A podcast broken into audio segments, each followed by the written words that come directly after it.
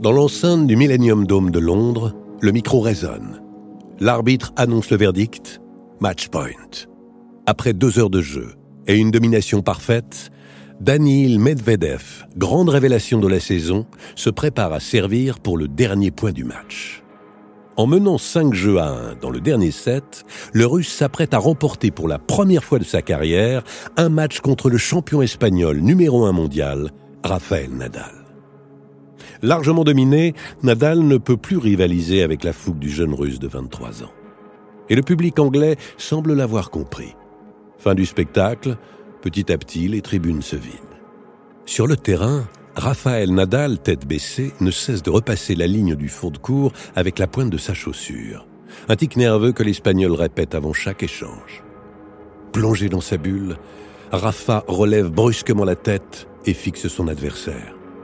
Le service canon du jeune russe fait passer la petite balle jaune au-dessus du filet à plus de 200 km heure. Mais l'Espagnol bondit et d'un simple amorti de revers dépose la balle délicatement juste de l'autre côté du filet. Medvedev, trop court, reste sur le carreau. Le public se rassoit aussitôt. Doté d'une force mentale hors norme, l'Espagnol se métamorphose et enchaîne les coups de maître. Medvedev, complètement liquéfié, multiplie les fautes directes et voit son adversaire revenir au score. En moins d'une demi-heure, le guerrier espagnol pulvérise son rival. Sous l'ovation d'un public totalement médusé par le renversement de la situation, Raphaël Nadal salue la foule d'un simple geste de la main et rejoint tranquillement les vestiaires. Podcast Story. Né le 3 juin 1986, sous le soleil espagnol de l'île de Majorque, Raphaël Nadal grandit dans l'ambiance chaleureuse de la grande maison familiale, entouré de ses parents et de sa petite sœur. D'ailleurs, tout le clan Nadal vit dans la même ville, Manacor. Durant la semaine, les parents de Raphaël, tout comme ses oncles, travaillent ensemble dans l'entreprise familiale de vitrerie. Le week-end, toujours inséparables, ils se retrouvent et partagent de chaleureux moments en famille. Obéissant et discipliné, le petit Raphaël parle le mallorquin, le dialecte local, et poursuit une scolarité sans trop de difficultés. Très vite passionné par le sport, le petit garçon commence à jouer au football dès l'âge de 3 ans. Sous l'influence de son oncle, Miguel Angel Nadal, à l'époque défenseur au FC Barcelone et numéro 5 de la sélection nationale espagnole. Le jeune garçon rêve déjà de suivre la voie tracée par son oncle. Mais c'est le tennis qui révèle l'incroyable potentiel sportif du jeune Mallorquin. Du haut de ses 4 ans, avec une raquette à la main, le petit Nadal épate la galerie et ne tarde pas à se forger une petite réputation. Le public, curieux, afflue autour des grillages des cours du tennis club de quartier et les premiers applaudissements commencent déjà à se faire entendre. C'est alors qu'un autre de ses oncles, Tony Nadal, décide de le prendre en main. Avec lui comme manager, la rigueur des entraînements s'intensifie. Rapidement, Raphaël progresse et semble développer de vrais dons pour cette discipline. Les premières victoires dans les tournois de sa jeune catégorie se confirment. Dès l'âge de 6 ans, le garçon survole déjà les compétitions locales. Pourtant, les premières années auprès de son oncle et entraîneur ne sont pas simples. Pour aguerrir le jeune joueur mentalement et le rendre physiquement infaillible, Tony n'hésite pas à se comporter comme un véritable tortionnaire. Il multiplie les entraînements interminables sur des cours abîmés en n'utilisant que des balles de mauvaise qualité qui épuisent le garçon à chaque rebond. Souvent, à bout de force, Raphaël finit par perdre sa concentration. Dès lors, pour le maintenir attentif et motivé, Tony n'hésite pas à lui tirer de violentes séries de balles dans les jambes. Raphaël souffre en silence. Par contre, lorsque Raphaël paraît trop sûr de lui, Tony joue avec ses nerfs et lui impose la terrible frustration de la remontada. Dans un match de 20 points gagnants, il le laisse tranquillement en marquer 19 avant de lui infliger 20 points consécutifs pour définitivement lui miner le moral. Très souvent en larmes à la fin des entraînements, Raphaël n'abandonne pas. Tous les jours, il s'endurcit un peu plus. Raphaël Nadal a 8 ans et manque encore de force pour frapper les balles. Pour tenter de donner davantage de puissance à ses échanges, il joue encore tous les coups, le coup droit comme le revers, avec les deux mains bien accrochées aux manches de la raquette. Mais ça va pas, Rafa hurle Tony sur le cours. Choisis une main mais n'utilise pas les deux Malgré les éclats de colère répétés de son oncle, le petit garçon n'y arrive pas. Raphaël écrit, mange, dessine et joue au basket uniquement de la main droite. Alors Tony lui impose un changement radical, celui de jouer uniquement avec son bras opposé. Raphaël n'a pas le choix, il subit le supplice imposé par son oncle et commence à tenir sa raquette de la main gauche. Quelques semaines plus tard, son mauvais côté finit par définitivement l'emporter. Capable maintenant de frapper la balle des deux mains avec la même force, Raphaël contrôle beaucoup mieux ses coups que la majorité des autres joueurs de son âge. Du haut de ses 8 ans, il gagne ses premières compétitions officielles et continue son incroyable progression. À la fin de l'été 1996, sur l'île de Majorque, le traditionnel tournoi de tennis local est organisé au début du mois de septembre. Comme chaque année, l'événement réunit tous les adeptes de la petite balle jaune sous l'œil avisé de nombreux spectateurs passionnés. Comme tous les enfants de son âge, Raphaël s'est amusé toutes les vacances. Entre les interminables parties de foot sur la plage et les grandes sessions de pêche avec tous les copains, le jeune garçon a quelque peu abandonné les cours de tennis pendant l'été. Enchanté à l'idée de reprendre sa raquette, Raphaël se lance survolté dans la compétition. Dès son premier match, il est terrassé par son adversaire en moins d'une heure. Il perd 6-3, 6-3. Sur le chemin du retour, assis à l'arrière de la voiture, Raphaël est anéanti. Son père, qui ne l'a encore jamais vu comme ça, tente alors de le rassurer. La défaite fait aussi partie du jeu, Raphaël. Tu dois l'accepter. Mais le jeune garçon ne veut rien entendre. Il éclate en sanglots et se met à hurler dans l'habitacle de l'auto Je ne veux plus jamais de ma vie me sentir comme ça, jamais Dès l'année suivante, encore obsédé par son échec cuisant, Nadal remporte toutes les compétitions auxquelles il participe. Puis deux ans plus tard, en 1998, l'Open Super 12, le premier tournoi mondial de tennis junior. Après cette incroyable victoire au championnat du monde des moins de 12 ans, les ambitions de Raphaël Nadal changent définitivement. Lui qui hésitait encore avec une carrière de footballeur, se décide maintenant à ne se focaliser que sur les cours de tennis. Mais ses angoisses répétées et son manque de confiance continuent de perturber la progression du jeune prodige. Peureux et incroyablement naïf, le jeune garçon croit encore tout ce qu'on lui dit. Tony décide alors de profiter de sa faiblesse pour le rassurer. Avant un match, Raphaël, très angoissé, perd tous ses moyens et semble prêt à abandonner. Pour le tranquilliser, Tony lui raconte alors être doté de pouvoirs magiques grâce auxquels il peut contrôler la météo et ainsi faire tomber la pluie. Rassuré, Raphaël entre sur les terrains et joue son plus beau tennis, certain qu'en cas d'échec, l'intervention divine de son oncle pourra à tout moment changer le cours du match. L'année 2000 restera l'une des plus importantes de sa jeune carrière. Pour la deuxième année consécutive, Raphaël et Tony s'envolent pour la France, où le tournoi des Petits As, l'officieux championnat du monde des 13-14 ans, est organisé. Raphaël sort grand vainqueur de la compétition. Et le nom de Nadal commence à circuler dans les milieux professionnels. De retour au pays en champion, la fédération espagnole décroche immédiatement le téléphone. Elle invite le jeune Mallorquin à quitter son île natale pour venir définitivement s'installer à Barcelone, où un entraînement plus strict et professionnel lui permettra de poursuivre son ascension. Mais la réponse de la famille Nadal est sans appel. Toujours soudés, ils refusent catégoriquement le départ de leur fils. La fédération, surprise et quelque peu vexée, revoit alors aussitôt à la baisse l'appui financier dont le jeune prodige espagnol bénéficie de la part des institutions depuis plusieurs mois. Raphaël continue donc à construire son jeu de champion sur son île, en famille et loin des structures fédérales. Et Sébastien, son père, apporte lui-même les fonds nécessaires à la poursuite de sa formation. Au mois de mai 2001, l'Australien Pat Cash, ancien vainqueur de Wimbledon, atterrit à Majorque pour un match d'exhibition sur terre battue contre son comparse Boris Becker. Évidemment, l'événement fait grand bruit sur la petite île espagnole mais la blessure de dernière minute de l'Allemand vient vite calmer l'euphorie du spectacle qui s'annonce. Dans l'urgence, les organisateurs doivent prendre une décision, tout annuler ou maintenir le show. Pour certains, la solution est déjà trouvée. La petite vedette locale, ce gamin de 14 ans à peine, récent vainqueur du tournoi des Petits As, peut certainement faire l'affaire. Il décide donc d'appeler le jeune Raphaël Nadal pour assurer le spectacle. Un peu vexé par la décision de faire jouer un gamin de 22 ans son cadet, Pat Cash hésite. Mais la pression des institutions est telle que l'Australien n'a plus vraiment le choix. Résigné, l'Australien fait son entrée sur le cours sous un tonnerre d'applaudissements et un soleil de plomb. À quelques mètres derrière lui, tête baissée, le petit adolescent marche dans les pas du champion.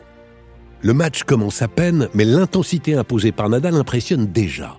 Surpris, Pat Cash muscle son jeu et tente à maintes reprises d'inverser la tendance. Mais le garçon répond toujours avec la même fougue et remporte ses premiers points.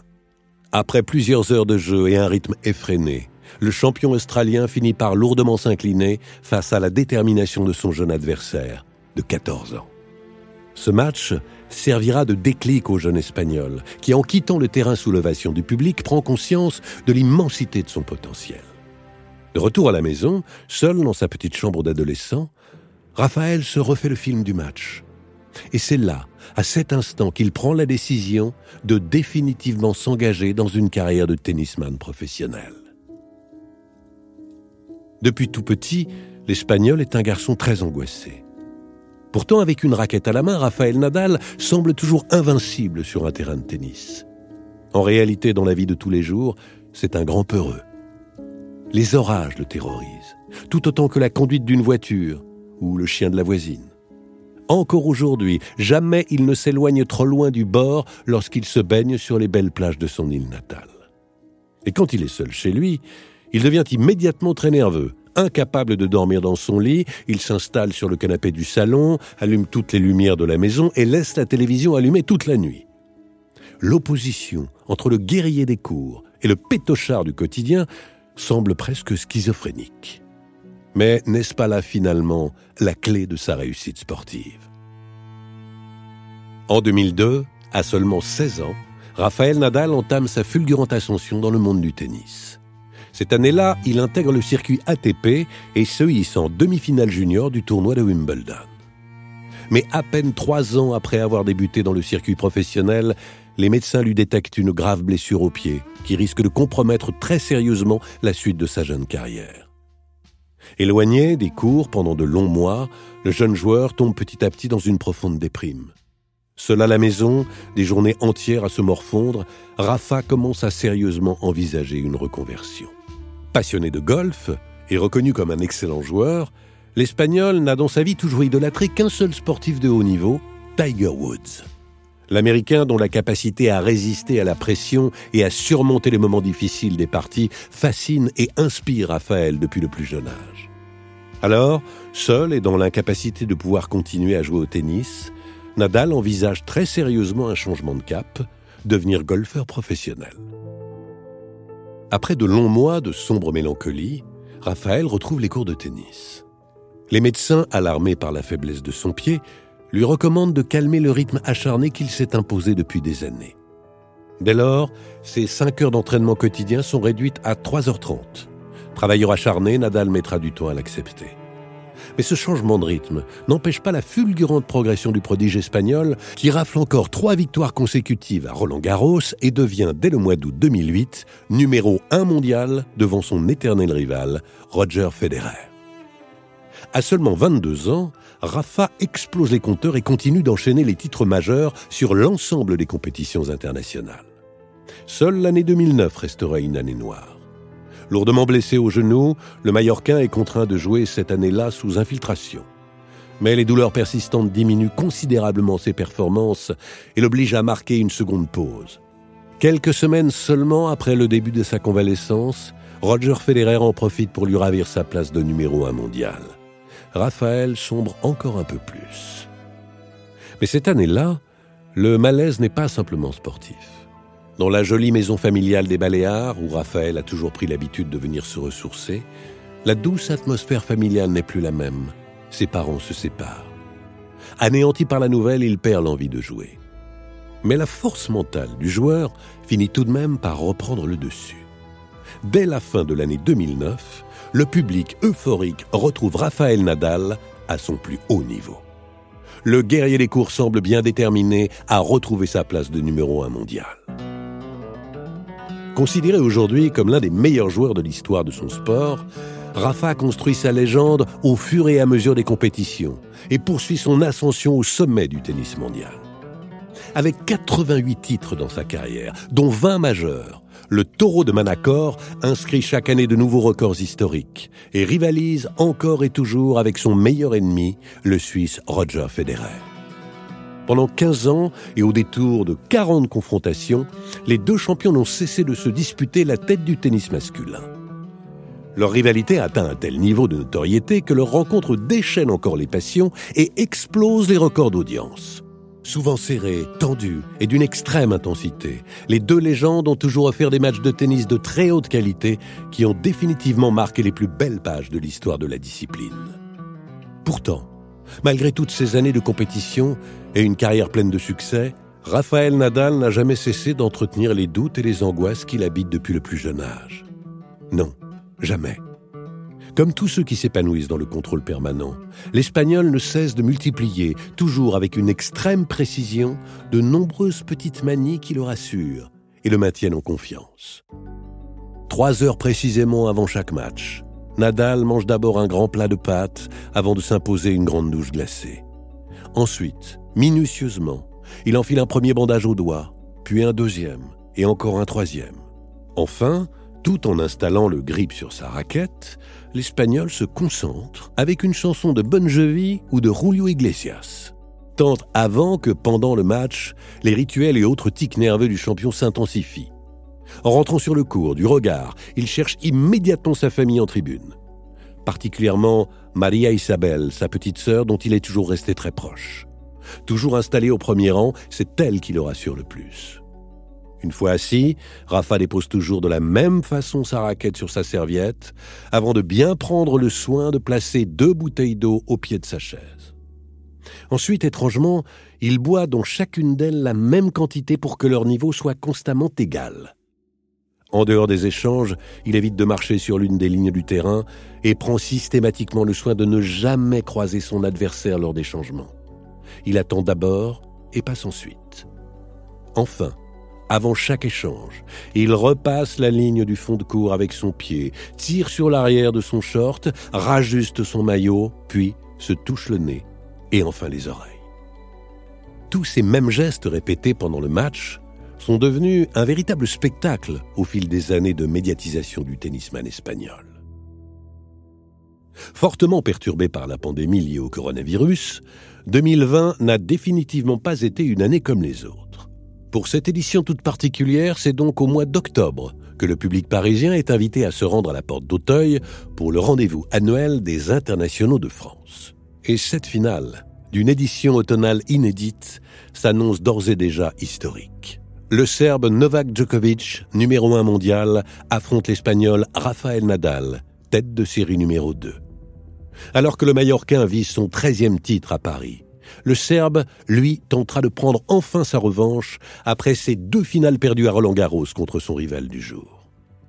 Dans un cours central plein à craquer, la tension est à son comble. Le public impatient scrute l'entrée des joueurs. Mais dans le ciel noir de ce dimanche 11 octobre, les nuages n'augurent rien de bon.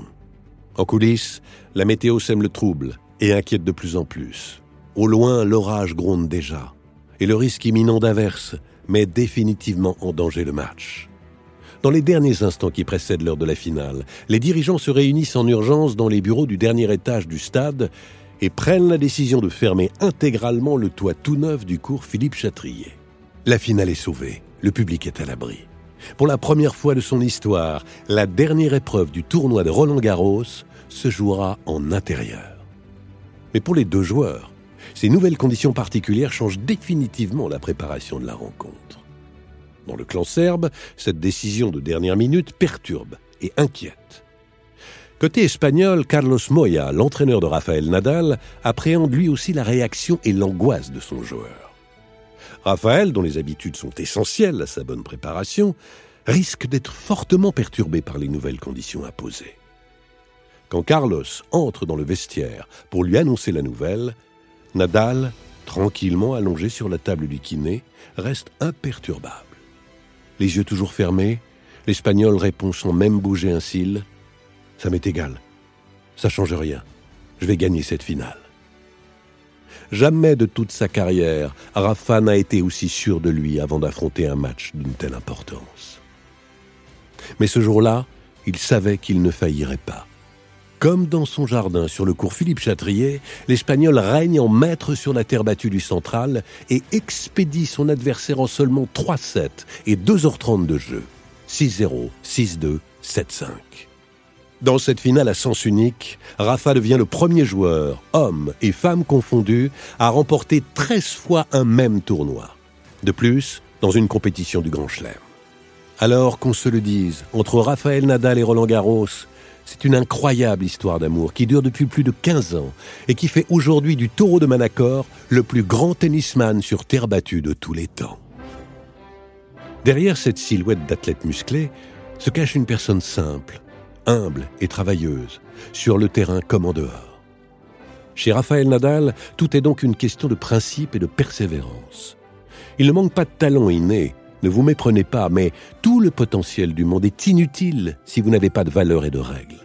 Personne ne doute que la clé de son succès est son travail acharné et une mentalité de gagnant qui dépasse largement la moyenne. Pendant ces mois sombres du passé, une première blessure importante au pied, puis au genou, et enfin au poignet, jamais personne ne l'a imaginé pouvoir revenir au plus haut niveau. Mais sa force mentale, hors du commun, lui a toujours donné la capacité à accepter chaque défaite comme une étape nécessaire pour revenir au sommet. Alors, si Rafa est aujourd'hui considéré comme l'un des meilleurs compétiteurs de l'histoire du sport, c'est avant tout pour la façon dont il joue les matchs, comme la vie elle-même, comme si chaque point était la dernière seconde de son existence. Jamais il ne jette l'éponge. Jamais.